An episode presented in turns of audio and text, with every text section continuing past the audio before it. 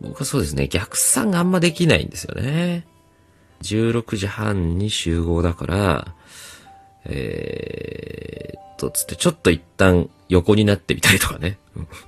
割とそんなに余裕がないのに、みたいな。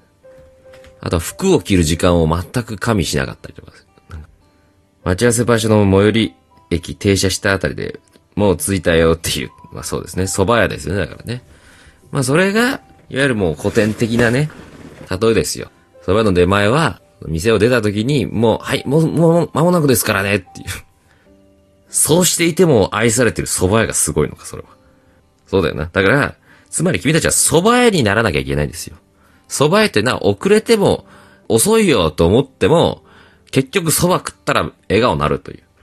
ごめんごめんっつって5分遅れて行って、そっから最高の蕎麦を提供してあげなさいよって話ですよね。蕎麦打てるようになります。ちげえよ。蕎麦打つから遅れなって言えばいいってちげえよ。蕎麦みたいになんか魅力、蕎麦に相当する君たちのスキルだよ。しゃ、こじょって粉まみれの手でパンパンパンごめんね、遅れちゃってさ、怒られる。何してたんだよって。蕎麦打ってたんかそう。ね。蕎麦屋みたいに水を休んでいいってこと、そんなに蕎麦屋に寄せなくていいんだよ。蕎麦茹でるので遅れますって怒られちゃうだろ。蕎麦食ってから来いよってね。なんで茹でるだけ茹でて食ってから来いよ、それはってなるだろ。あとこれからご飯一緒に食うんじゃねえのかってなるだろ、それはな。うどんの方がいい、蕎麦とかうどんとかそういう話じゃないんだよ。じゃ蕎麦屋みたいなサービス精神がって言ってんだよ。今何度か時蕎麦の話いいんだよな。花巻かしっぽくかの話はいいんだよ、その。ちゃんと蕎麦じゃなくていいんだよ、その。蕎麦の花みたいに綺麗になればいいのかって、蕎麦の花に綺麗なイメージ全くねえよ。何言ってんだよ。蕎麦屋みたいに売れない演歌歌手のポスター貼ればいいのかって、蕎麦屋の一番良くないとこ出しちゃってるよ。唯一と言っていいほど蕎麦屋のあんまり良くないとこやってくんなよ。ちょ蕎麦屋のいいとこ提供すんだよ、だから。蕎麦屋になれって言ってないから、こっちは。え違う、聞いたか？話を。うん。蕎麦屋は、結局、時間かかっても、食ったらよかったってなるでしょ？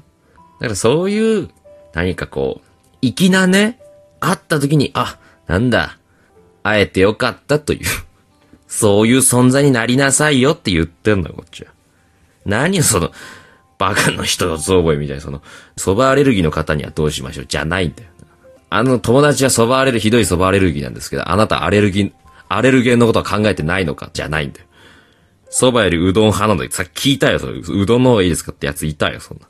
しそういうことじゃない。美味しい蕎麦提供しても、好きにしろよ、もうね。好きにしなよ。美味しい蕎麦提供しろよ、じゃあ。ね。こいついっつも蕎麦食わしてくるな、遅刻した、するたびにって。蕎麦食わしてくる前に普通に早く来てほしいんだかって思われるだろ、普通に。なんなんだよ、この人たち。年越しそば今年はうどんにしようかな。なんなんだこいつな。もう、もういいって、おい。もう言ってんだ、こっちは。うんいつまで言ってんだ。うん。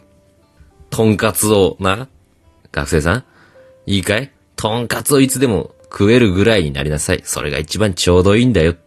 その言葉を受けて、そっか、とんかつをいつでも食えるようになりゃいいんだって、思うなよ、君たちは。偉くなりすぎず、ふんぞり返りすぎずってことだから、あれ。お腹を常に空かせてろってことですね。ちげえよ。学生さん、いいかい？とんかつをな、いつでも食えるぐらいの超空腹状態を維持しなよじゃねえんだ。胃を丈夫にすること、するってこと。いや、とんかつをいつでも胃に入れられる状態をキープしろよって言ってねえんだよ。ということなんだ、今日の配信は。